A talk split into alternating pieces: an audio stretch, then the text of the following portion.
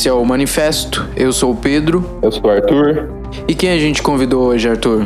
Hoje a gente tem o professor Acácio Augusto, que é graduado, mestre e doutor em Ciências Sociais pela PUC São Paulo, Pontifícia Universidade Católica.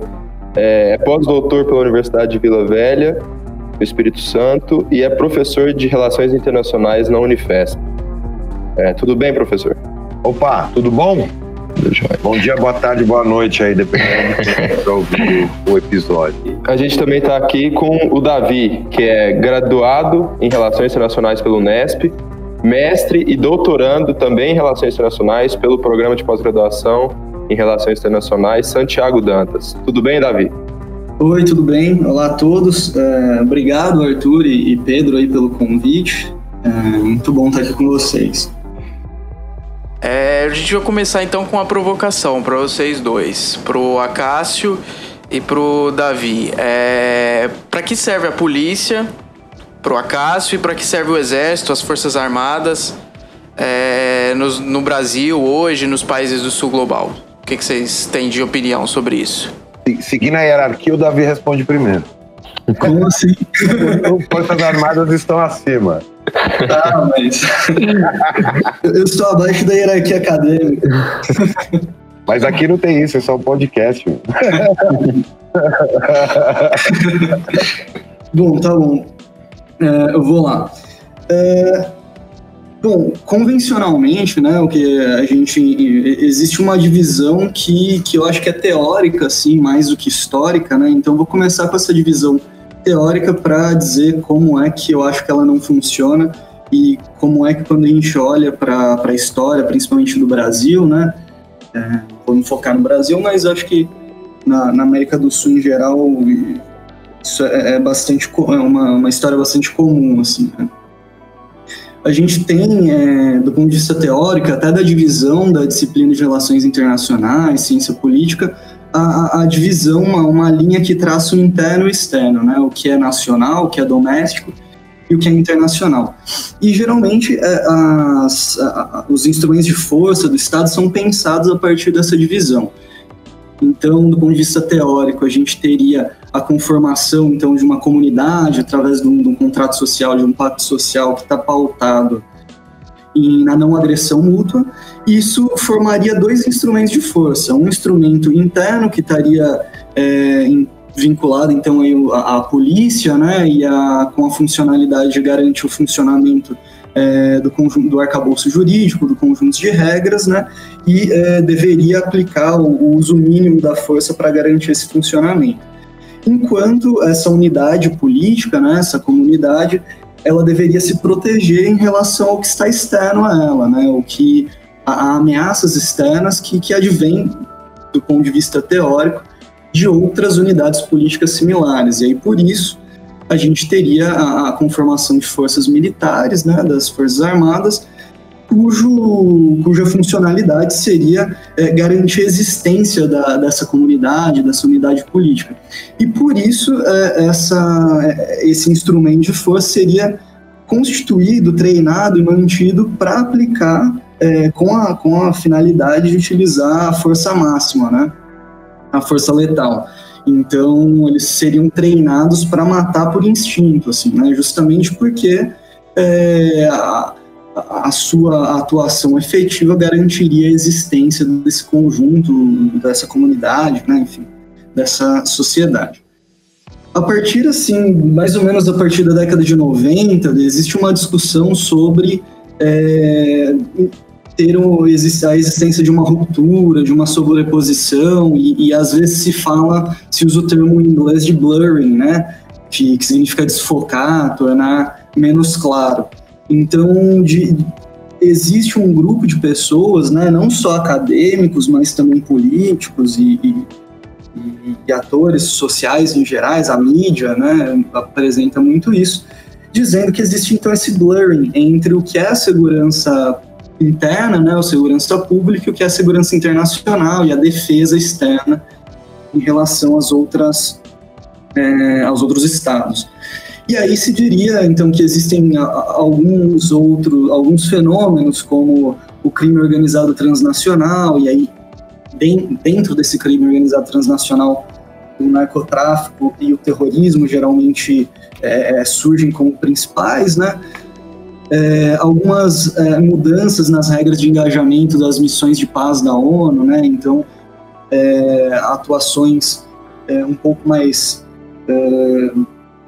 duras, enfim, um pouco mais coercitivas das Forças Armadas nessas missões e algumas formas de fazer a guerra mesmo, né, como a intervenção no Iraque, a ideia de é, contra-insurgência.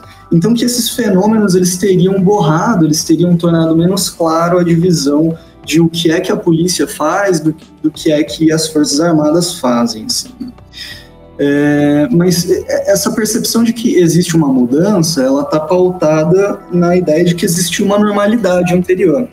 E essa normalidade anterior, como eu disse para vocês, essa divisão entre o doméstico e o internacional. Acontece que se a gente pensa do ponto de vista histórico, assim, uh, e principalmente no, nos nossos países do Sul e, e, pensando no Brasil, essa divisão ela nunca existiu, né? Uh, ela nunca existiu de forma clara. As Forças Armadas, uh, elas sempre foram um instrumento de, de de criação dessa suposta homogeneidade, né?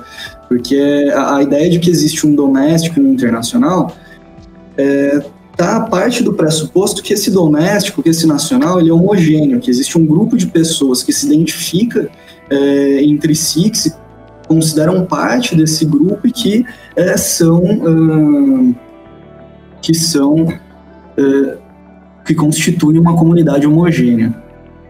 Uh, o problema é que isso está destituído do, do, do, caráter histórico, né? Essa, essa a construção do Estado. Então, vamos primeiro pensar na constituição desse interno e externo. É, a constituição desse interno e externo é por si só um movimento é, de exclusão de determinados grupos, de construção violência, violenta da homogeneidade. Né? Se a gente pensar, uh, tem um, uma autora australiana que usa o termo homogeneização patológica. Então ela vai dizer que todos os movimentos de construção do Estado ao longo da história, eles foram movimentos violentos de construir é, um, uma unidade, uma homogeneidade, né? Por isso patológico. Então ela vai partir desde a construção do, do Estado espanhol, depois do fim da Idade Média, é, a, o colapso do Império Otomano, a constituição de alguns estados, o fim da União Soviética e depois é, mesmo a, a, dissolução da Iugoslávia, a constituição de outros é, estados nos Balcãs. E ela vai dizer então que, que toda a conformação de um estado, dessa unidade política, pelo uso da violência letal e, e aí pelo uso, pela mobilização das Forças Armadas, né, para excluir, é, ou para excluir fisicamente, assim, né, expulsar do território, ou para excluir do ponto de vista da, da perseguição e assassinato mesmo, da eliminação desses grupos, né? Não só a eliminação da, da presença no território, mas da, da eliminação física é, dessas populações. Então, assim, o ponto de partida teórico, que é a divisão interna e externa, do ponto de vista histórico, já é um processo de violência, de exclusão, de construção do, de uma suposta homogeneidade. E as Forças Armadas estiveram é, sempre presentes, né? É, essa divisão entre o uso máximo e uso mínimo da força, é, ela é pouco clara na Constituição dos Estados, né? E se a gente pensar do ponto de vista de, dos Estados que sofreram processos de, de colonização, isso fica, fica ainda mais claro no Brasil, né? É, no Brasil a gente tem o, o termo pacificação, né, que agora é utilizado no Rio e foi utilizado durante a ditadura, mas é, a ideia de, de pacificar é, é, é, é, uma, é presente historicamente né, no Brasil, é, em pacificar os indígenas, então eliminar as, a resistência indígena, ou durante o Império é, a gente tem uma série de, de manifestações, movimentos contesta contestatórios contra o Império, e, e, é justamente aí na repressão abalaiada, abalaiada eu acho, que, que é uma, um movimento contra o Império que surgiu é, a figura do Duque de Caxias, que hoje é considerado o patrono do Exército e é considerado o, o pacificador por excelência assim, no imaginário é, na, na construção do, do, dessas figuras nacionais brasileiras. É, depois, na, na, enfim, durante a, a, ditadura militar no Brasil, né, que se estabelece com o golpe de 64, é, existe a medalha do pacificador, que era dado justamente para aqueles, é, aqueles militares que tinham maior sucesso na repressão é, contra os movimentos de contestação. Né? Então, bom, do ponto de vista histórico, essa divisão é, entre força máxima para garantir a existência do Estado, força mínima para garantir é, o funcionamento jurídico, né, o funcionamento do arcabouço jurídico interno, é, é, ela não se estabelece, principalmente se a gente olha para países que foram colonizados. Eu falei bastante sim, de forma produtora, não sei se vocês. É, eu, eu, eu, acho que você estabeleceu um, um, um, ponto de partida interessante, que é assim: não dá para pensar nem polícia, nem exército é, descolado da própria história da Constituição do Estado moderno e dessa forma política que se generalizou ao longo, a partir do século XVI, vamos colocar assim, é, pelo modelo europeu. O que eu, o que eu acrescentaria para poder falar de polícia num caminho mais ou menos longo que eu vou tentar encurtar para a gente chegar, gente chegar no Brasil, é, é que de fato, é, a partir dessa Constituição dos Estados modernos, né, como, tendo como marco é, o primeiro Tratado de Equilíbrio entre as nações europeias, que é o Tratado de Westfália, de 1648, estabeleceu-se que o Estado é, é, operaria por dois dispositivos de segurança, né? Um interno, que seria a polícia, e o externo, que seria o dispositivo diplomático militar. No entanto, a gente ainda estava falando de um Estado que tinha voltado a sua expansão para além do, do território é, europeu, então isso está ligado a toda a expansão mercantilista, a colonização das Américas e assim por diante, e que isso vai produzir é, é, disputas também entre as nações europeias para domínio e, e, e, predominância dessa expansão. É, talvez o, o, outro ponto histórico importante para a gente registrar aí é como que essas disputas enfim, vão sofrer uma série de transformações, vão acontecer uma série de coisas, e, ela é de, e, e esse pacto é de alguma maneira refeito é, num outro tratado também internacional ali, que é o o, o, o Tratado de Viena, em 1815, que coloca freio às ambições imperialistas internas, né, europeias, ou melhor dizendo, imperialistas não, imperiais é, é, do governo francês, sob o comando de Napoleão. A partir desse momento, né, é, é como é século XIX, esses dois dispositivos vão, vão sofrer um processo que o Foucault chama de governamentalização, né, quer dizer, é, é, eles vão se tornar cada vez mais é, é instrumentos de governo é, da população do que propriamente instrumentos de contenção ou repressão.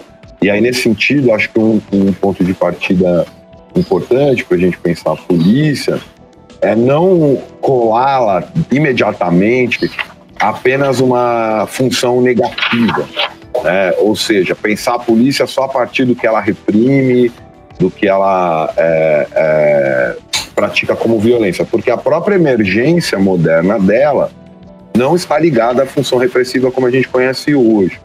É, os três grandes, as três grandes experiências que constituem, que se chamam de, de polícia moderna, é a reforma urbana de Paris, né, é, do, do Ai, como que é o arquiteto aí? Barão de. Barão de Rosman, exatamente. É, a polícia, a, a, a, medicina social, que é a polícia médica que emerge na Prússia, que depois vai se torna na Alemanha, e a polícia do trabalho é, é, na Inglaterra.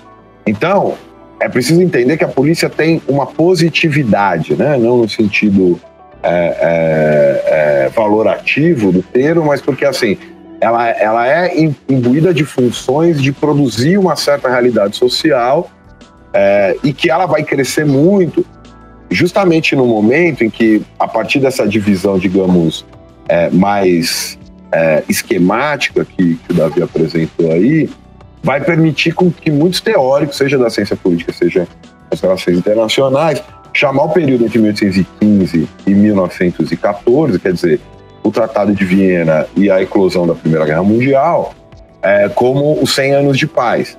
No entanto, era paz para quem, né? Porque, no fundo, é justamente esse período do século XIX que essa polícia destinada ao cuidado da, da saúde da população, né, para usar, continuar usando o jargão Foucaultiano, com funções biopolíticas, né, de, de, de controle dos corpos, é, contenção de sedições e assim por diante, ela vai ganhar o seu caráter, digamos, mais é, é, repressivo.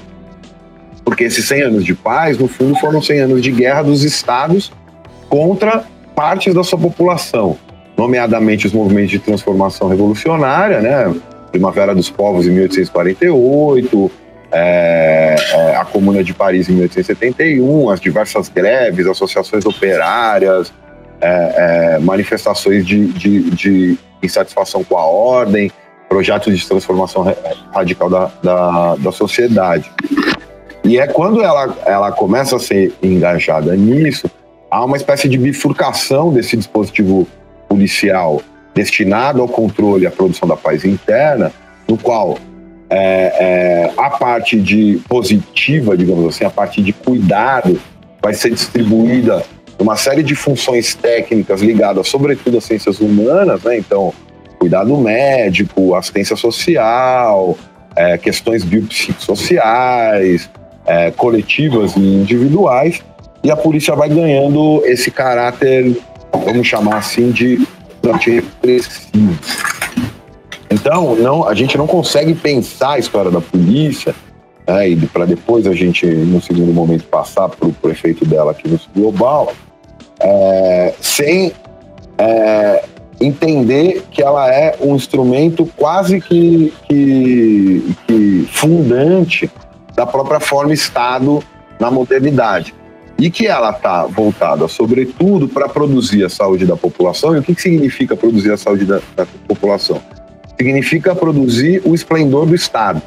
Então, isso vai se, se, se, é, vai se espalhar de, desde de funções muito específicas e técnicas, né?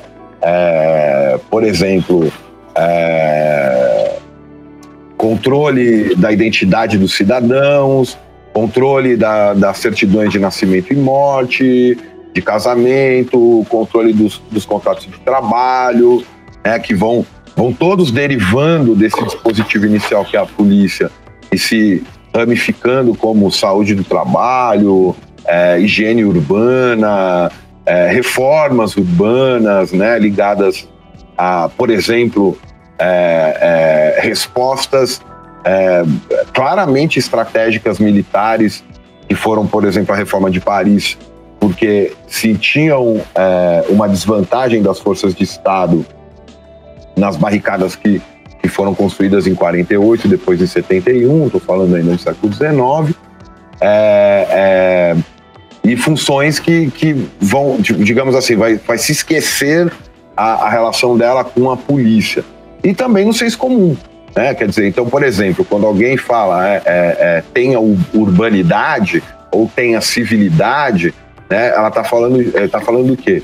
É, é, conduza a sua conduta de acordo com a ordem estabelecida, né, ou você vai sofrer é, algum tipo de sanção ou de medida de normalização, que pode ser uma advertência simples, dado por um praça na rua, né, como se tem hoje em cenas de consumo de substâncias alteradoras de consciência, seja álcool, é, maconha, o que seja, né, é, ou mais, é, digamos assim, radicalmente submetido a algum tipo de instituição austera de disciplinamento, né, seja hospital psiquiátrico, seja é, é, é, a, a prisão, seja alguma colônia penal.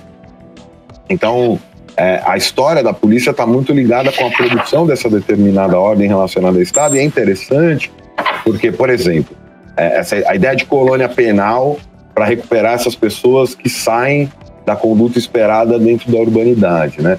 Não é à toa que ela leva esse nome, né? O Foucault também vai dizer que isso é, é, é, é ele vai chamar isso de bumerangue colonial, né? Quer dizer, é, da mesma maneira que lá no século XVI é, eles saíram para pacificar, para usar o termo lembrado aí pelo Davi, os territórios a serem conquistados pela expansão mercantilista, a polícia começa a ser agente de uma espécie de colonialismo interno, ou seja, a identificação do que seriam os selvagens em território desses estados e a separação deles em colônias para serem é, pacificados ou, no limite, eliminados segundo né, a fórmula clássica da biopolítica, que é o fazer viver. O que significa fazer viver?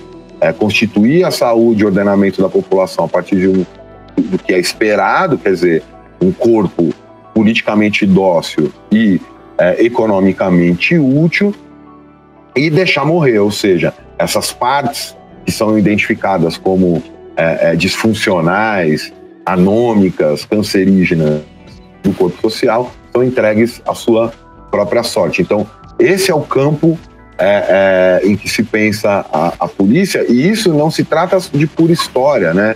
É, veja, a própria ideia de bumerangue é, que o Foucault lança num curso de 76, é, chamado Em Defesa da Sociedade, é retomada pelo Stefan Gerhan no, no, no, no Cidades Sitiadas, para explicar a, o, o, atual processo de militarização que ele identifica é, na, a partir da Inglaterra, mas aí a partir de todo um, um, estudo que ele faz de spin-offs militares que são aplicados em meio urbano é, é, lá na Europa. E aí o curioso de tudo isso, né, para concluir essa primeira parte, é que, é que o próprio mote do estudo dele na Inglaterra, o Stefan Gerhan é um, é um geógrafo, é, é um mote que para a gente é absolutamente natural. Para quem não conhece o livro, eu não estou contando nada de fundamental, não é nenhum, não é nenhum spoiler dele. É, é, ele pensa em, em, começar a pesquisar isso que ele vai chamar de militarização urbana a partir da execução de um brasileiro imigrante lá em Londres, o Jean Charles, que toma um tiro é, é, dentro da, do metrô confundido com um terrorista. Aí eu sempre que eu comento, enfim, é um livro que eu gosto bastante, eu costumo dizer, olha que maluco, né, cara? O cara viu um, um, uma pessoa ser executada pela polícia dentro do metrô e escreveu um livro de 500 páginas. Aqui no Brasil isso é de tal maneira naturalizado que se der uma nota no jornal já é muito, sabe? É, então, é, não dá para desconectar polícia, processo de colonização e, e, e, e, manutenção da ordem ou a própria existência do Estado né, ainda nesses desdobramentos metodológicos uh, e analíticos sugeridos pelo Michel Foucault, né, a gente vai chegar ao ponto né, de uh, autores contemporâneos, como o Aquile Mbembe, uh, dizer que a, a, Europa sofreu um processo de provincialização, quer dizer, a Europa está lá morta, virou uma bosta de um museu a céu aberto, mas isso generalizou planetariamente o que ele chama de devir negro do mundo, que é uma variabilidade de corpos matáveis desses agentes de segurança, né? Que tornaria o negro da favela do Rio é, um negro como aconteceu é, na, nos eventos que detonaram o Black Lives Matter, no, é, que quando, matar, quando a polícia estadunidense matou o, o, Michael Brown, se eu não me engano, e um palestino na faixa de Gaza, dentro da mesma linha de produção é, de, corpo mata, de corpo matável, no qual o, Men, o Membembe é, digamos, tentando oferecer uma leitura atual do que o Foucault chamou de biopolítica, no, no, nos diz que esse devir negro do mundo faz com que a forma política do neoliberalismo, ou seja, a fase atual do capitalismo, é uma necropolítica, ou seja, uma política de morte. É, eu vou aproveitar os ganchos que o, tanto o professor Acácio quanto o Davi deixaram para retomar também algumas coisas que a gente conversou e discutiu com a Tayane, que é a gente tocou muito na tecla do segurança para quem ou para o que, né? Então, o que seria necessário ou quem precisa de segurança e, e quem não precisaria de segurança ou seria alvo dessa segurança. É, e os dois falaram, tanto o Davi com a homogeneização patológica ou violenta e as exclusões dos grupos, ainda que é, isso tenha começado com, externo, com interno e externo, é, para perguntar exatamente isso na linha que o professor Acácio terminou de falar, que é esses corpos matáveis, esses corpos é, que podem ser excluídos.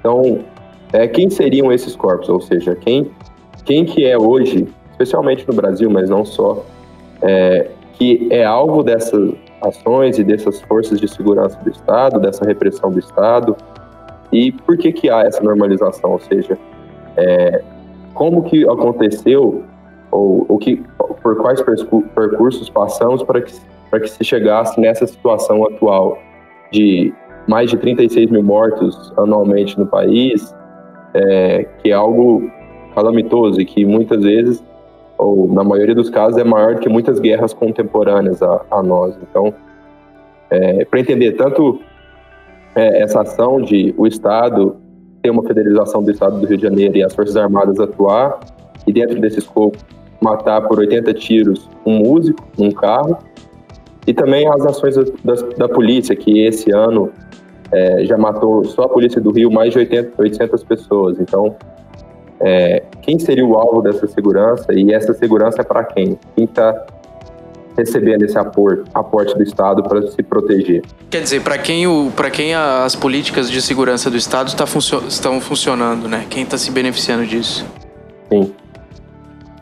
Ah, ó, eu vou tentar ser breve. É, a questão, eu acho que não está nem na pergunta de segurança para quem. Né? A questão está na própria necessidade produzida de segurança. É, veja, se foi é, a partir do século XVI, se criou unidades é, profissionalizadas de exercício da violência, seja para defesa externa, seja para manutenção da ordem interna, isso não é verdade para uma série de períodos históricos, para uma série de culturas. Né? Por exemplo, um ameríndio é, é, nas Américas desconhece a forma polícia e a forma exército. Isso quer dizer que ele não estava submetido a processo de violência ou porque foi que ele não praticava eventualmente é, ações tidas como violência, porque aí a própria ideia de violência é bastante complicada, é, é, por conta de ameaças externas, seja de humanos ou não humanos, na tribo dele, claro, claro que ele praticava, mas ele não tinha um corpo destacado e profissionalizado para cuidar disso. Isso tem muito a ver com a ideia de liberdade moderna e com o, o, o, o bloqueio da produção de autonomia, porque, por exemplo, mesmo sociedades antigas que orientam a nossa cultura, né, Grécia, Roma, tal, essa prática guerreira estava intimamente ligada ao próprio exercício da cidadania, ou do que se entende por cidadania. Ou seja, você não abria mão de uma coisa que é a autodeterminação e a capacidade de autodefesa. Né? Tanto que não é, não é à toa que os grupos que são alvos dessa violência, é, do sistema de justiça criminal, ou de todo aparato securitário que se generalizou, né, Acho que é importante dizer, é, hoje, para além de questões burocráticas, formais ou teóricas, não há nenhuma fronteira que separe segurança pública e segurança internacional. Elas são um, um contínuo de produção da violência, de profissionais da violência, de um mercado da violência extremamente é, é, generalizado.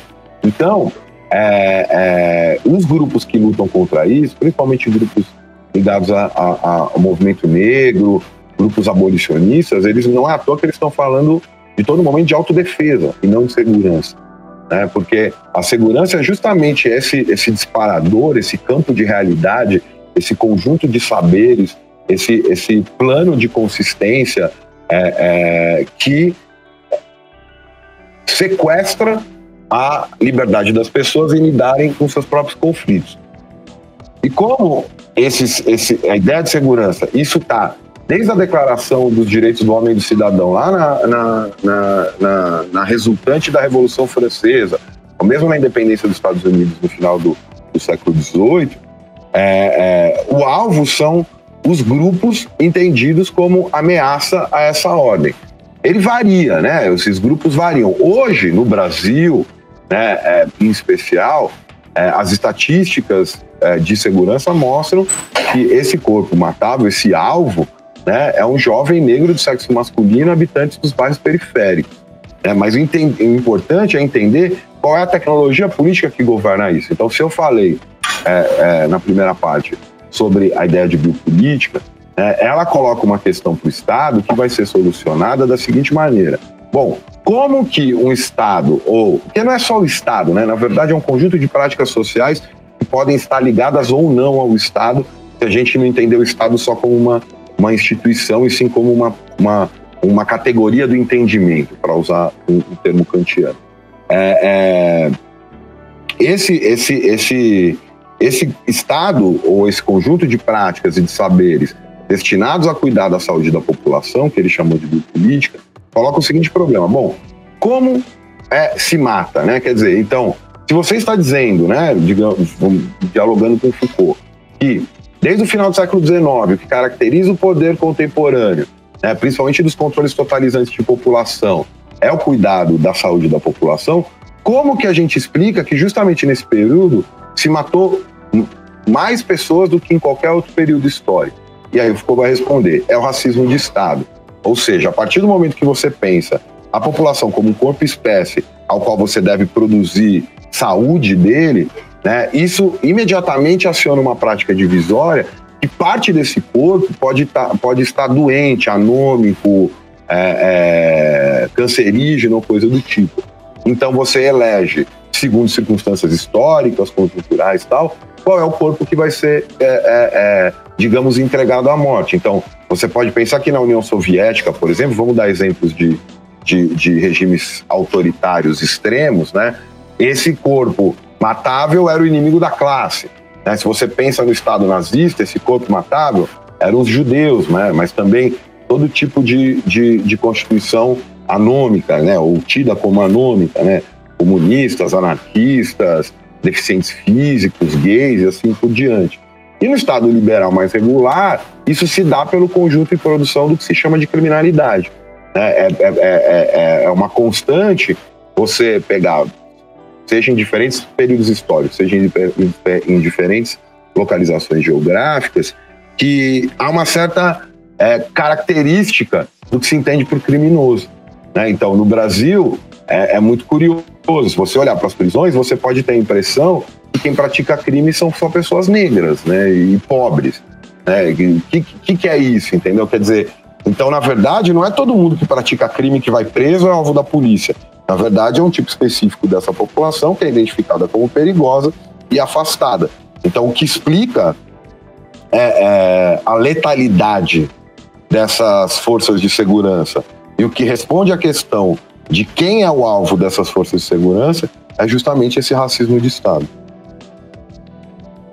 E aí eu, eu vou ficar no Brasil, assim, se a gente pensar é, historicamente no, no Brasil, é, o papel que foi atribuído, e aí quando eu falo papel, eu estou entendendo o papel do ponto de vista sociológico, ou seja, o conjunto de expectativas sociais em relação aos militares e a maneira como os militares entendem a sua razão de ser, assim. Então, é, você tem um papel uh, interventor assim do, do, exército brasileiro, das forças armadas brasileiras, que atribui uh, a esse instrumento de força uh, também a, a, a, legitimidade ou a, a, responsabilidade de garantir a ordem, né?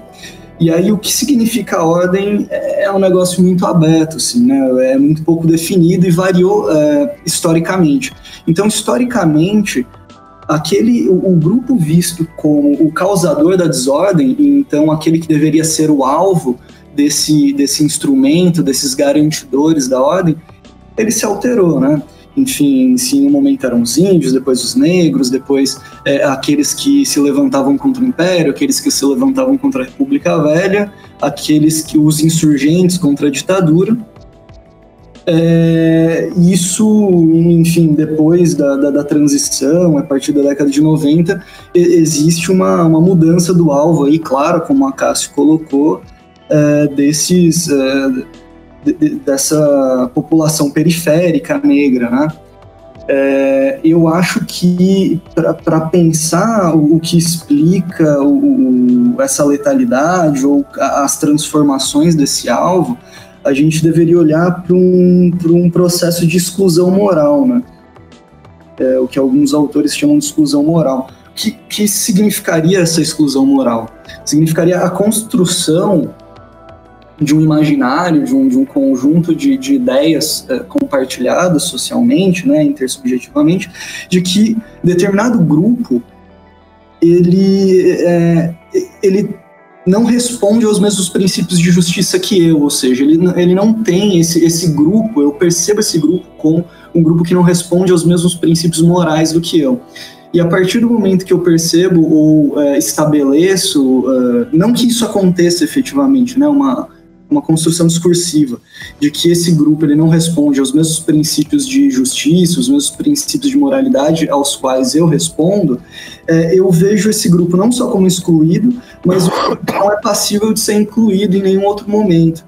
E ele se torna então uma ameaça, um, grupo que deve ser é, lidado, enfim, deve ser tratado pela força, porque ele, ele é um. Ele não é. é ele é um é um, um, produtor de insegurança, digamos assim, né? E aí no Brasil, eh, em geral, quando se constitui essa exclusão moral, eh, você tem movimentos de, de, que, enfim, indicam, indicam como solução o uso da força letal. E esse uso da força letal a gente vê é, é, sendo aplicado pela polícia diariamente, mas é, os militares se colocam como aquele instrumento último, né? Ah, não está funcionando, então os militares são aqueles que, em última instância, vão é, aplicar a violência letal para garantir é, o estabelecimento da ordem, seja lá. Desculpa te interromper, mas é, é importante frisar que as forças policiais no Brasil estão constitucionalmente subordinadas ao Exército. Sim, sim. Artigo 42 e artigo 144 da Constituição de 88. Sim, sim, isso é, é fundamental. E eu acho que a partir desse, desse olhar da exclusão moral, é, eu também converjo com, com o, o Acácio de que não existe uma divisão de segurança interna e de segurança externa, né? É, não, não são as fronteiras, as, as delimitações nacionais que estabelecem os grupos que podem ser tratados pela letalidade ou que não podem ser tratados pela letalidade. Mas é um processo muito mais é, nuançado de, de construção da, da fronteira da, entre a, aquele que pode ou que deve ser tratado pela letalidade. Né? Essa exclusão moral ela não respeita fronteiras nem físicas, nem políticas. Né? Eu acho que, assim, é, complementarmente ao que o Davi falou, é, um jeito, digamos assim, bastante simples de dizer o que é a polícia no Brasil e, e, e a histórica é, relação dela de subordinação com o exército é dizer que a polícia foi criada para caçar negro fujão, entendeu? Tipo, é, é o racismo que se manifesta no exemplo que você deu na abertura do programa né, dos 80 tiros num, num, num, num cantor de pagode, é, quer dizer, numa para usar o jargão militar, né, numa desproporcionalidade absurda do uso da força, né, é, é, ele se explica por essa herança escravocrata da sociedade brasileira, por essa herança colonial das forças é, é, de segurança como forças de caça, e aí nesse sentido há pequenas diferenças, embora a herança seja toda europeia, do que se coloca aqui, né, e, de, é, e de que claramente né, o alvo do sistema de justiça criminal e, do, e, do, e, dos dispositivos de segurança aqui são os pobres e negros, ou como diz lá a canção, né, são todos pretos ou quase pretos de tão pobres, porque é disso que se trata, essa é a ameaça que, por exemplo, o Rio de Janeiro viveu com medo de uma, de uma generalização da revolta dos malês, né, e nisso está ligado a própria criminalização do uso da jamba, né, da maconha, como é, é, é uma, uma substância de negros, então se usava a criminalização dessa substância para esse controle, da mesma maneira que nos Estados Unidos é, a marihuana também era é, é, relacionada aos ticanos, então existe uma, uma, digamos assim, um elemento complementar nisso, que é a característica de caça que, que as que as forças policiais têm nas Américas, nos Estados Unidos também a constituição é, dessas forças se dá a partir desse, desse, dessa função de caça. E é óbvio que daí a, a, o exército, né, se colocando como último rátio da, da, da, do exercício da violência, né, no fundo ela é, ele é o mantenedor regular, né? A própria criação, por exemplo, das polícias militares né, vai, vai começar na província de São Paulo é, a partir de, de constituição de milícias, né? É, aí vem uma longa história da milícia aqui no, é, é no Brasil, no, a começar pela essa história de São Paulo, e que vai depois né, de várias é, é, insubordinações dessa, dessa guarda de São Paulo, dessa guarda municipal, que na verdade funcionava como guarda geral da província, é, vai receber uma função, uma missão francesa no final do século XIX, eu acho, como do século XX, se não me engano. E essa missão francesa, ou seja, essa concepção é, da polícia, como foi colocada antes, é aplicada e generalizada e, e, e, e ela, digamos, fica subordinada e, por incrível que pareça, até hoje, constitucionalmente subordinada às Forças Armadas, porque, tirando a Guerra do Paraguai, a tradição do, do, do, do Exército Brasileiro é conter a população interna, é travar uma espécie de luta interna. É, é, é interessante notar como que, no fundo, um jargão da crítica que se generalizou. Eu estava eu tava, é, semana passada num colóquio sobre violência com, com pesquisadores africanos e, e latino-americanos, é, a apresentação de um dos pesquisadores lá do Rio de Janeiro, o professor Tiago Rodrigues, ele colocou uma coisa que eu achei bem interessante. Ele falou: olha, essa ideia da crítica mais geral de que ah, a, a, população é tratada como inimiga, como inimigo interno, é, no fundo deveria ser olhada com mais cuidado, porque se a gente pensa nessa herança colonial, na verdade, não é que a população interna é tratada como é, inimigo, né? O que sugeriria uma leitura é, é, é de uma certa normalidade da Constituição é, do Estado moderno aqui. Não, é porque eles são a exterioridade disso desde sempre, por conta da herança colonial. E aí, exterioridade só no sentido, digamos, é, demonstrativo do argumento, porque no fundo, isso mesmo em relações internacionais, né? é uma grande bobagem a gente pensar nessa dicotomia inside e outside, porque está tudo muito ligado.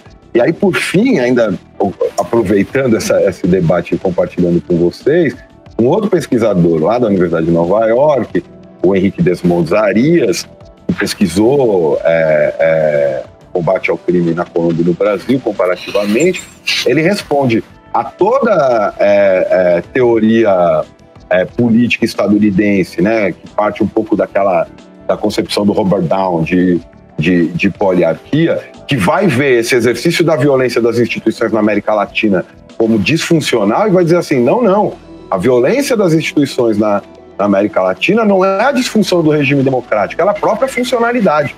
E aí ele vai chamar isso, provocativamente a toda a literatura liberal, de violência pluralista.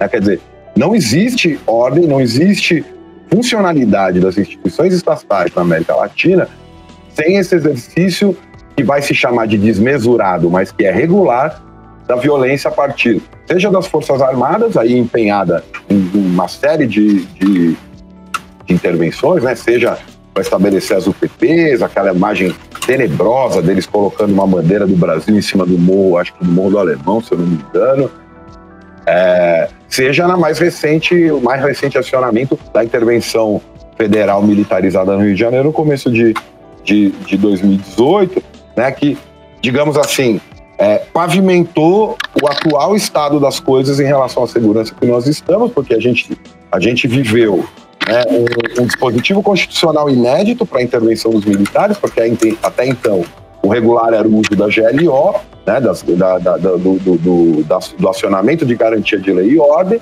né, o, o, o, o, então ministro da Justiça e da Segurança Pública, né, acho que o ministro da Segurança Pública na época tinham separado, que era o, ai caramba, como que era o nome do ministro do, do, Michel Temer, enfim, o então ministro lá do, do, Michel Temer é, é, a, a encontrou um outro dispositivo constitucional, quer dizer, ele achou na Raul Jugman. Raul Jugman, muito obrigado.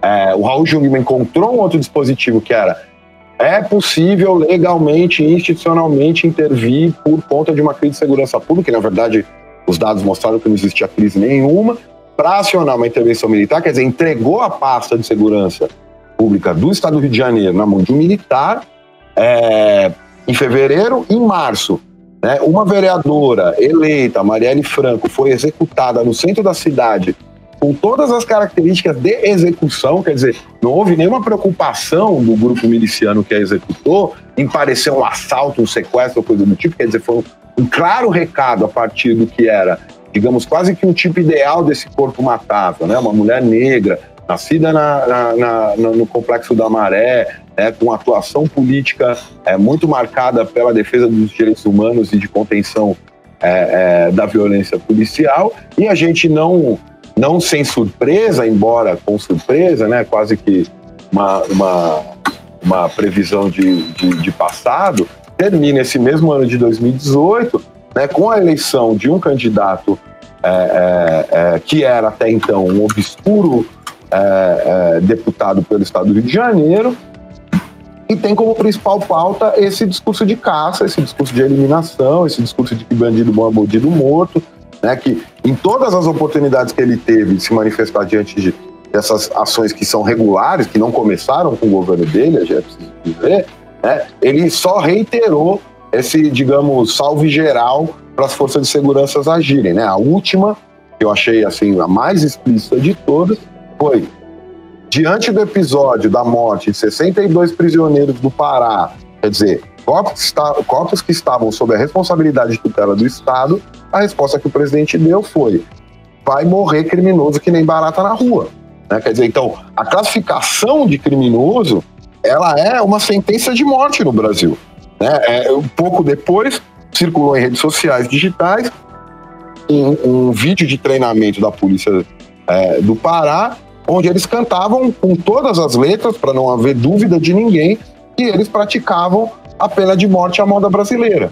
Quer dizer, se a pena capital já é um absurdo diante de toda né, moralidade humanista tal que a modernidade fundou, né, aqui no Brasil ela não existe como dispositivo de punição dentro do sistema penal, mas a polícia está aí para praticá-la, repetindo as palavras do corpo policial que marchava naquele vídeo horroroso, né, a pena de morte à moda brasileira. Eu vou pedir ajuda para o Pedro também agora para me retomar, porque eu vou relembrar só algumas coisas que a gente estava discutindo, né, de tudo que, que, que vocês colocaram, é assim, não há solução dentro do, do nosso sistema é, tanto policial, militar, penal, jurídico ou legal. E no episódio anterior, é, eu, Pedro Tayane pensávamos se o Estado seria a solução ao problema. E aparentemente não há nesse, nessa dualidade a, a visão de, de solução dentro do, do Estado.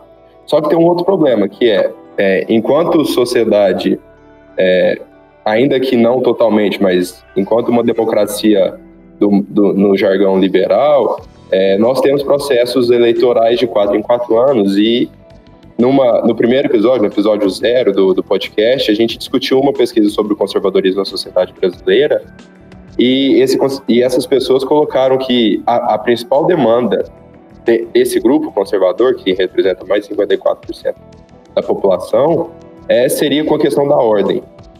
Então, é, como que seria possível o que, que é possível pensar dentro desse contexto, é, onde a maior parte das pessoas querem ordem, mas essas mesmas pessoas são sujeitas a essa violência institucional do Estado. E, além disso, como que é, se criou essa mentalidade é, dentro dessas forças de segurança, onde muitos deles são também pessoas negras de origem humilde, é, da favela e de outros espaços, excluídas ou corpos que antes de entrarem nesse, né, na farda, ou mesmo quando estão a paisana, sem a farda, seriam corpos matáveis, também produzem ou reproduzem essa política de extermínio do Estado, essa política de violência. É, eu não sei o que o Pedro pensa, mas a gente discutiu muito isso, né, de como é possível pensar também fora dessa, dessa caixa do Estado.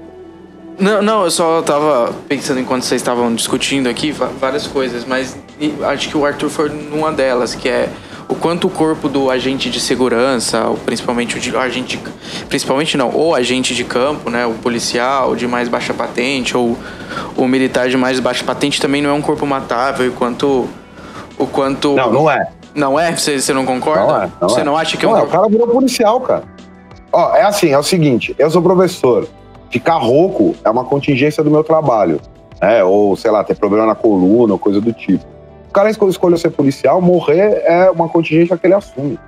É, é muito, não dá, eu acho assim, não dá para você comparar, por exemplo, o cara era é, é, cantor de pagode. Tomar 80 tiros de fuzil não tava no, na, na virtualidade da vida dele, entendeu? Não, não, era uma coisa, assim, nem imaginável. Quer dizer, pode até ser, porque, né, você pensa os contextos do Brasil, o fato dele ser negro. Agora, o policial, ele, ele, ele, ele, ele assume isso, cara. Tipo, porque, assim, tem um problema dessa, desse, desse recrutamento colonial que as forças de segurança fazem, que é o seguinte: é óbvio, os, os policiais e os militares são recrutados nas classes populares. Então, é preciso haver uma, uma, uma, uma forma de atuação, de conversa, tal, de, de, de, produção de alternativas, porque também não se trata só de dizer assim, ah, não tem jeito, então não vamos fazer nada e cair num niilismo, num niilismo que não vai, não, não vai nos levar a lugar nenhum. Mas é, é preciso começar a pensar seriamente por que, que segurança é o principal empregador nas, nas economias atuais. Porque não é só isso. Se você pensar, cara, é, é, é, esse destacamento profissionalizado a serviço da ordem, ele, tá, ele é muito ampliado hoje em dia. Ele inclui, no campo internacional, empresas é, é, mercenárias tipo Blackwater. No campo nacional, é, ou internamente, vamos chamar assim, você tem uma série de, de, de, de empresas privadas de segurança, né, num, numa relação absolutamente é, é, indistinguível entre é, oficiais do Estado e que trabalham como consultores, como treinadores dessas, dessas empresas. A própria constituição e profissionalização do que se chama de crime organizado passa por isso, né? Não vamos esquecer que muita gente comemora o fato de que o São Paulo se tornou o estado com menor índice de de homicídios por 100 mil habitantes, porque há um domínio, tanto nas cadeias quanto na, nas quebradas, de, do PCC. Né? Isso não pode ser natural. Quer dizer, isso só é natural dentro de uma sociedade que tornou a violência a principal forma de produção da ordem. Então, eu, eu olharia assim, eu entendo o que você está dizendo, eu acho que é, uma, é, um, é preocupante, mas, tipo, é, é, não dá para a gente transformar os atiradores em alvo também. O alvo são essas, essas vidas que se tornam matáveis pela própria condição delas. Agora, quando o cara decide cruzar a linha e passar para outro lado, a gente tem um problema nisso aí. Entendeu? Tipo, é, é, é, é, é se não, o que, que a gente vai acabar acontecendo? Né? Quer dizer, a gente vai transformar em vítimas os operadores desse, desse, dessa violência. E eu acho complicado. Mas depois eu falo de, de algumas alternativas que eu acho que são se for essa a nossa. Não, não, eu só tô, tava, tava pensando que eu também acho complicado. Você colocou uma, uma, outra, uma outra coisa na minha cabeça. Mas eu, eu não sei. Porque eu, eu, eu, eu sinto também que a. Colocar o, o agente de segurança pública enquanto um sujeito com necessariamente do lado do como um operador. Ele, é, na realidade, ele é um operador e essa é a contradição da, da função dele. Mas eu não sei, me parece meio um tiro no pé, no sentido de, de não conseguir olhar para esse cara com a dimensão de classe e de que também ele é um corpo, ele é um corpo colonizado. As, as decisões que ele toma não são necessariamente decisões autônomas, sei lá. Eu não, não sei, porque. Não, quer ver? Eu vou dar um exemplo histórico que eu acho bem interessante.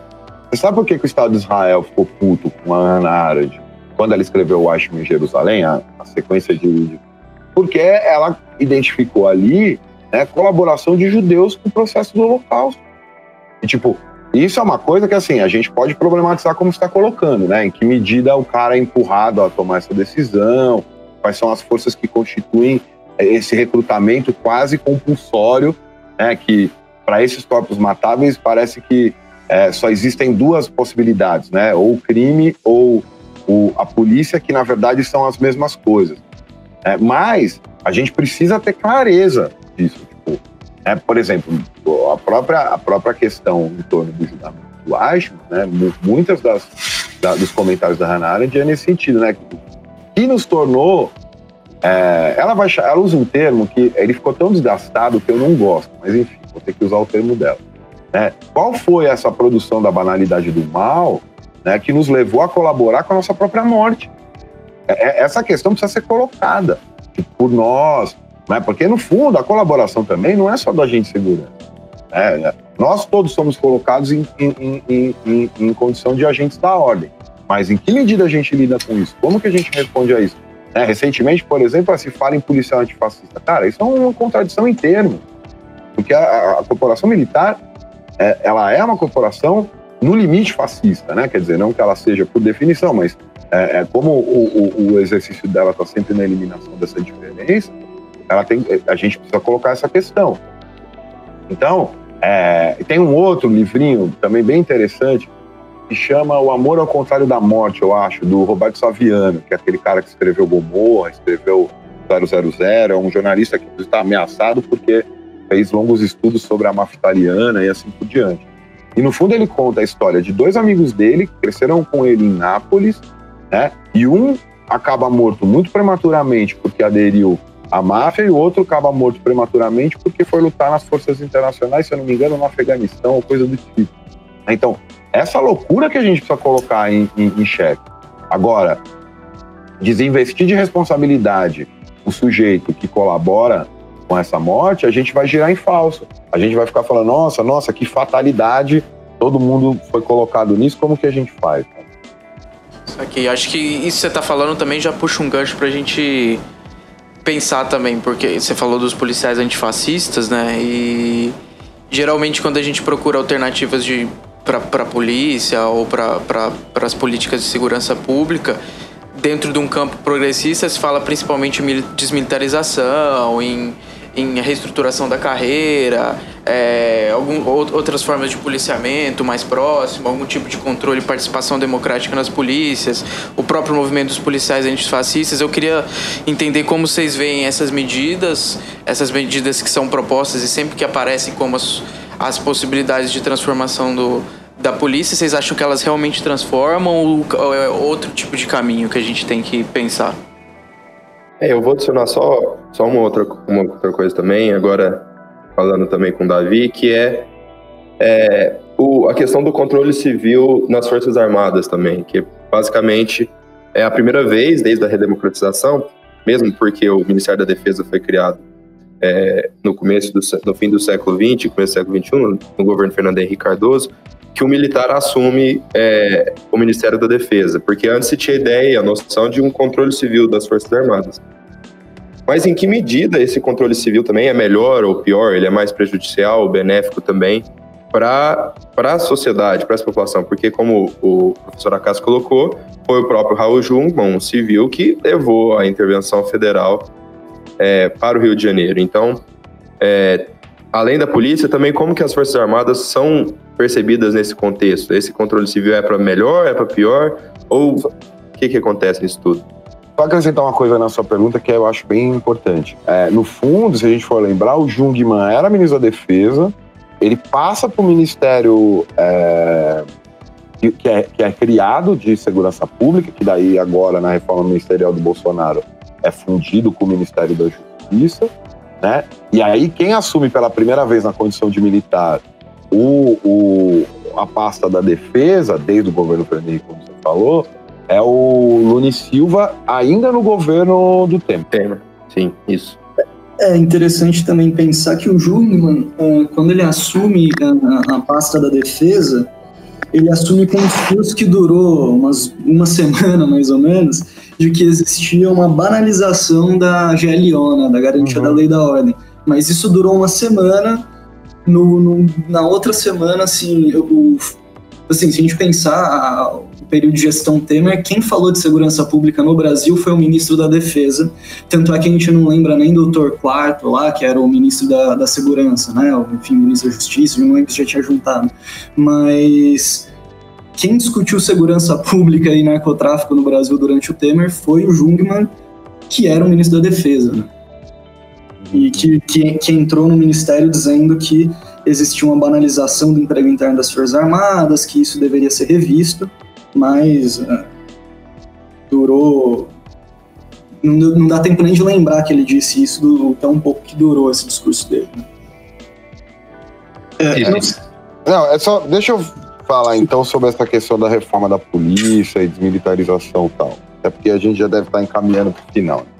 É, eu acho isso um tiro no pé.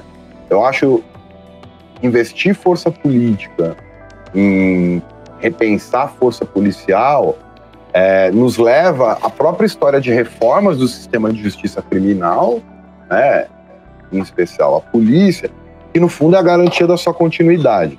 No caso brasileiro, né, por exemplo, digamos que, porque isso nem é possível na real, por conta da, da atual cultura, se avance num processo de desmilitarização das, das polícias estaduais.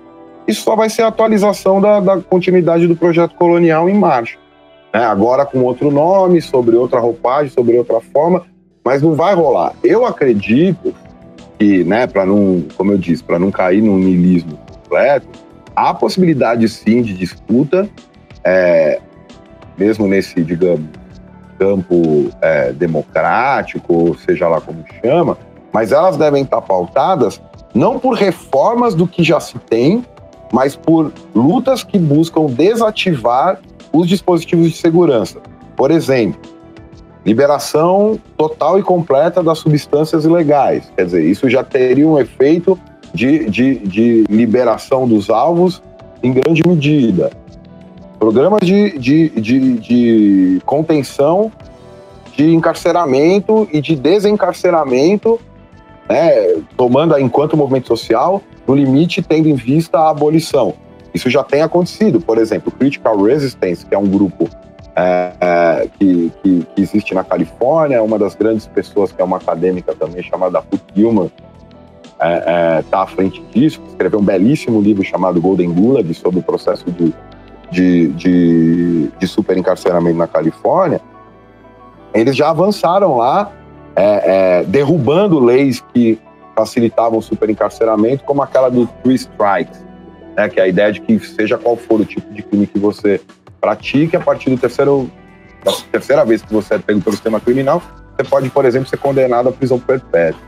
Então, acho que ao invés da gente ficar olhando para as forças policiais, para a reforma dela, para a reforma é, é, é, da prisão, seria o caso dessa disputa pública, mesmo que fosse eleitoral ou de projeto, né, em propostas muito claras e objetivas de desativação do sistema de, de, é, do, dos dispositivos de segurança. Então, parar de prender jovem, por exemplo, legalmente, um menor de 18 anos né, é classificado como ineputável, só que ele é tratado dentro das instituições é, chamadas socioeducativas né, como um prisioneiro comum. Né, seja o IASES do Espírito Santo, seja a Fundação Casa em São Paulo, seja o DEGASE no Rio de Janeiro, acho que no, no, na, em Minas chama de gás também, enfim. É, então, a gente poderia pensar em liberação de droga, em abolição da internação para jovem e talvez, aí eu deixo para o Davi falar um pouco mais, né? É, não necessariamente simplesmente a ideia de controle civil é, dos militares, mas empurrar esses caras para de volta do quartel. Tipo, mano, ficar lá, sei lá, correndo, puxando ferro, é, e não sai para cá. Porque, na verdade, isso no Brasil é muito louco, né? Porque o Brasil é um dos poucos países da América Latina que não viveu intervenção direta externa, né? Sei lá, tipo Colômbia com o plano Colômbia lá e os Estados Unidos. Mas, sobretudo, porque os militares no Brasil são atores políticos muito ativos.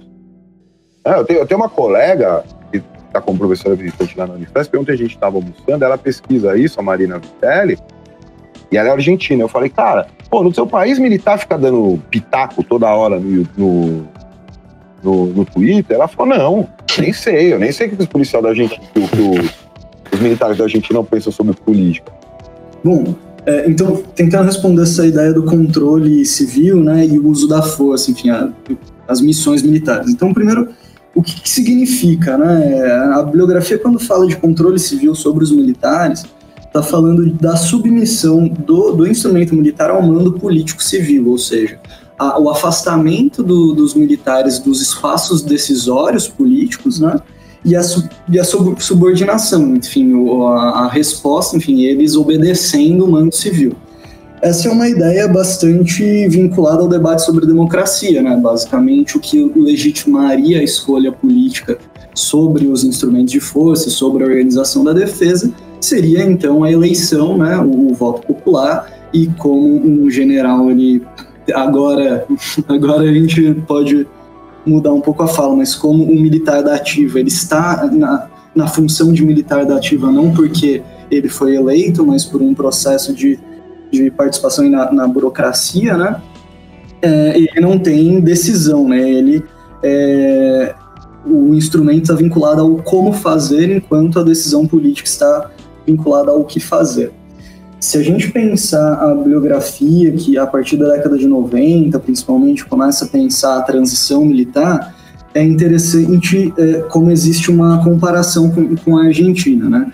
O processo de transição, é, o processo de, de transição, de fim da ditadura militar argentina para o estabelecimento da democracia, enfim, pra, pra, a partir da década de 90, estava vinculada é, a três coisas, né? O, o, a plataforma política do Alfonsin, que foi o primeiro, o primeiro presidente é, civil a assumir depois da ditadura, era punir os crimes de tortura, é, subordinar os militares é, ao mando civil e é, excluir os militares das missões internas, né? É, e o, a Argentina, acho que talvez tenha sido o país que, de maneira mais bem sucedida, afastou os militares é, do âmbito político. Né? É, tanto é que, como Marina disse, é, o militar da ativa não só não dá pitaco na política internacional, como os jornalistas argentinos nem sequer pensam em ir lá perguntar o que eles estão pensando. Né? É, se a gente pensar no Brasil, o Vilas Boas estava recebendo os, os pré-candidatos à presidência antes da eleição. Cara, é muito absurdo isso, cara. é, é, assim, é, é surreal. É bizarro, velho, é bizarro.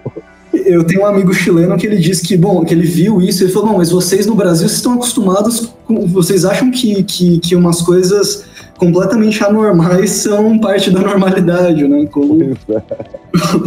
o, chefe da, da, do exército recebeu os pré e os pré-candidatos se submeterem a ir lá conversar com Sim. eles, né? Eu acho que é o pior. Sim, inclusive a, a, a candidata do PCdoB tá, foi lá, né? Foi, foi lá conversar com ele e tal, divulgou que estava conversando com ele. Sim. E e eu acho que aí, com, com, como a transição no Brasil foi, é, teve uma, uma especificidade, né? É, tem muitos autores que dizem que o processo de transição no Brasil foi uma intervenção militar, né? Uhum. Porque é, ela foi decidida pelos militares, levada a cabo pelos militares e garantiu que eles se mantivessem é, no, de maneira tutelar na, no processo decisório. Então, a, a, bibliografia, olhando esses dois casos, começou a associar controle civil, ou seja, submissão política dos militares, à uh, redução das missões internas. E por muito tempo houve uma pressuposição de que, bom, no Brasil a gente tinha missão interna e operação interna das Forças Armadas porque a gente não tinha consolidado o controle civil sobre os militares. O que, é, com o passar do tempo, isso se mostrou errado, né? Enfim, apesar de o processo de submissão militar, é, dos militares ao mando político ter sido muito deficitário no Brasil, ele avançou de alguma forma. E o avanço do controle civil não refletiu é, uma redução do emprego interno. Se a gente pensar durante o governo Lula, foi o um momento onde teve os dois primeiros momentos do, governo Lula, talvez tenha sido o um momento no pós é, no pós-transição, em que houve um maior esforço de regulamentação jurídica da, das GLOs, né, da, das operações de garantia da lei da ordem. E o período de menor acionamento também. É, mas em... Numericamente. Tudo bem, mas em 2005, por exemplo, é, foi criada a, o, o, o, um centro de, de, de, treinamento de garantia da lei da ordem na, na 11ª Brigada em Campinas. Então foi o primeiro momento em que se institucionalizou um órgão do Exército que estava responsável por produzir doutrina e treinamento de emprego interno, né? É, de, de, de, como atuar internamente. Então, assim, ainda que o, o, governo Lula tenha tido alguns problemas de controle civil ali, quando o Viegas é, se demitiu, né, e tal, é, é, era um momento em que as pessoas em geral no Brasil achavam que a, o controle civil estava resolvido, assim, e foi um momento de, de, de intenso, intensa regulamentação, né, é, e, e, promoção desses, dessas questões. E aí eu, eu, vou tentar concluir então, porque eu já falei bastante. Eu acho que nesse, nesse aspecto a gente tem que fazer uma diferenciação entre controle dos militares e controle da militarização. É, tem um autor que chama Levi que, que, que produziu um artigo é, defendendo isso. Né? O controle dos militares é o controle político, ou seja, o controle de quem decide, e não o controle de o que é decidido. O controle de o que é decidido está no controle da militarização que passa por esse processo de percepção da violência como algo normal, é, pelos mecanismos de legitimação do uso da força, né? Aqueles mecanismos discursivos, é, e, enfim, cognitivos, muitas vezes, que, que tentam transformar é, o uso da força letal como algo aceitável, né? Que tensionam a linha do aceitável quando se, quando se trata do, do emprego da força. Então, é, não adianta ter um civil decidindo. É, é, o, civil desse, o civil por si só, enquanto decisor político, não vai garantir uma redução do uso da força. Né? É, é esse processo de, de, de, de, de, controle, como diz o Levi, mas de tensionamento de o que é aceitável, que tipo de força a gente aceita que, que estaria então na base do, do, controle das operações internas, não só dos militares, né, mas aí talvez para pensar também a violência letal da, da, da polícia. Legal. É, eu vi também uma matéria recentemente que inclusive mostrou que o Sarney é, atuou para justamente abafar e proteger os militares que cometeram crimes e evitar, nas palavras deles, o revanchismo daqueles que superaram. É, essa, essa foi a palavra de ordem da transição. Quer dizer, qualquer encaminhamento no sentido do exemplo que o, que o, que o Davi usou do, do governo Afonso era imediatamente entendido como revanchismo, que é bizarro, mas que é muito louco, né? Porque, infelizmente, a gente tem que lembrar que o processo de abertura começou em 79 com uma lei de anistia que igualava sujeitos que deliberadamente romperam com a ordem e partiram para a clandestinidade, pode ou não com o que eles fizeram, existiu uma ruptura com o institucional, com a legalidade, eles foram é, julgados e condenados segundo o ordenamento no qual eles estavam é, inseridos, e aí quer dizer, uma transição pressupõe a anistia desse tipo de ação, e se igualou isso a anistia dos militares que cometeram violências em nome do Estado. Né? No momento em que o Brasil não era tido como é, é, é, um país, digamos, que tinha, por exemplo, a tortura legalizada. Você vai olhar, estavam todos ali, é, é, todos os tratados de, e convenções contra a tortura tal eram tinha o Brasil como signatário. Né? E aí já começa por aí. Você faz uma anistia e é, deixa de incluir uma série de pessoas que é, ficaram na ilegalidade por conta do regime, mas incluem os agentes do regime que cometeram que seria ilegalidade. Aí você vai lá, em 79, chama isso de abertura lenta, gradual e segura. Olha a segurança aí de novo. É, e essa abertura lenta, gradual e segura, como é, se iniciou em 79, vai terminar 15 anos depois. Mais que isso, né? É 15 anos, porque é 85 os militares saem, aí só em 88, quer dizer, é, é, é, quase 20 anos depois a promulgação da Constituição, e aí, para quem é pesquisador ou para quem é curioso do assunto, vale muito a pena procurar os votos dos, do, do, dos, da, da, da, Constituinte, o texto do voto das, da Constituinte, que vai muito ao encontro dessa, dessa, dessa coisa muito bem lembrada de que o, o, o Sarney atuou como para-raio dos milímetros. Entendeu? Tipo, é, é, enfim, a situação do Brasil é bizarra, né? Eu ficar quieto, senão começa a falar bobagem. E eu acho que, que a, a, transição ela vem antes de 79, né? Se a gente pegar o, a bibliografia em geral mostra que durante o governo Geisel houve uma percepção de que o, a, a organização, o governo militar, ele estava por, por, por colapsar, justamente porque é, geralmente se divide né, o governo entre os militares enquanto política, aqueles que estavam na cúpula decisória, os militares enquanto burocracia, aqueles que executavam as questões burocráticas, e uh, os militares uh, como comunidade de segurança, né, que eram aqueles que produziam a repressão. É, ali durante o Geisel percebeu que é, o, a comunidade de segurança, os militares responsáveis pela, é, pela repressão, eles estavam tendo, eles estavam tensionando a atuação dos militares enquanto política. Havia então ali uma quebra de hierarquia, um tensionamento dentro do uh, dentro do próprio governo, né? E, então houve uma, uma decisão deliberada do Geisel de começar um processo de abertura que evitasse o colapso dos militares e evitar o colapso dos militares significaria é, produzir um, uma transição na qual os militares garantiriam que não seriam punidos ou não seriam presos pelas torturas e é, que garantiria que os militares continuassem é, como atores políticos relevantes no, no cenário uh, político brasileiro, né?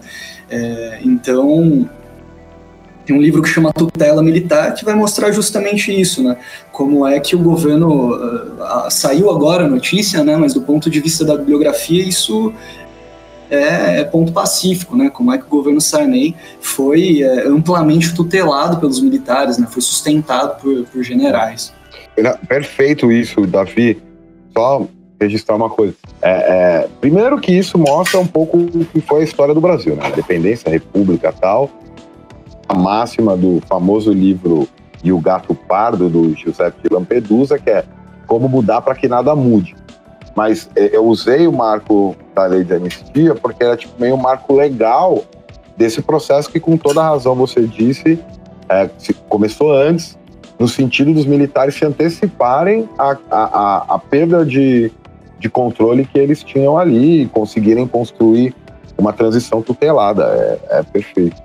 Eu acho que a gente pode ficar com essa ideia, então, de desativar os mecanismos de segurança, a importância que isso tem, tanto para os elementos internos quanto externos, e como elemento fundamental para se pensar uma alternativa à atual realidade das coisas, né? Então, eu acho que é, agradecer bastante o Davi e o professor Acácio pela participação, pela contribuição, pelo tempo que dedicaram para estar aqui com a gente hoje discutindo algumas coisas.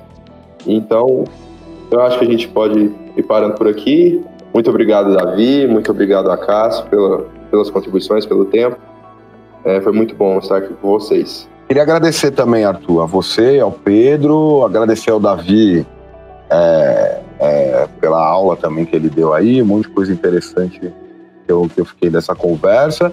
E desejar sorte para o podcast de vocês, eu acho uma iniciativa muito interessante, é um meio de vulgarização é, do trabalho científico importantíssimo no momento em que a nossa atividade está sob largo ataque aí do atual governo, mostrar que a gente produz conteúdo relevante não só para o pequeno universo elitista da universidade, mas para para ampla é, audiência aí da, da, do povo brasileiro e, e, de quem se interessa por uma vida mais livre e menos desigual. É, eu também, enfim, concordo absolutamente com, com o que o Acácio disse. Queria agradecer vocês pra, por abrir esse espaço né, para a gente discutir esse tipo de coisa, que às vezes é, a gente discute isso continuamente, mas em espaços muito restritos, né? Então agradecer aí o Arthur e o Pedro pelo espaço, por terem me, me chamado, né? E agradeço me convidado, agradeço também o, o Acácio, enfim, por pela fala dele, muito interessante, muito instigante e uma honra estar aqui com vocês. Muito obrigado. Obrigado, então, pessoal. Continue nos seguindo aí nas redes sociais, nos canais que temos e fiquem acompanhando que teremos mais um manifesto. Valeu, até a próxima.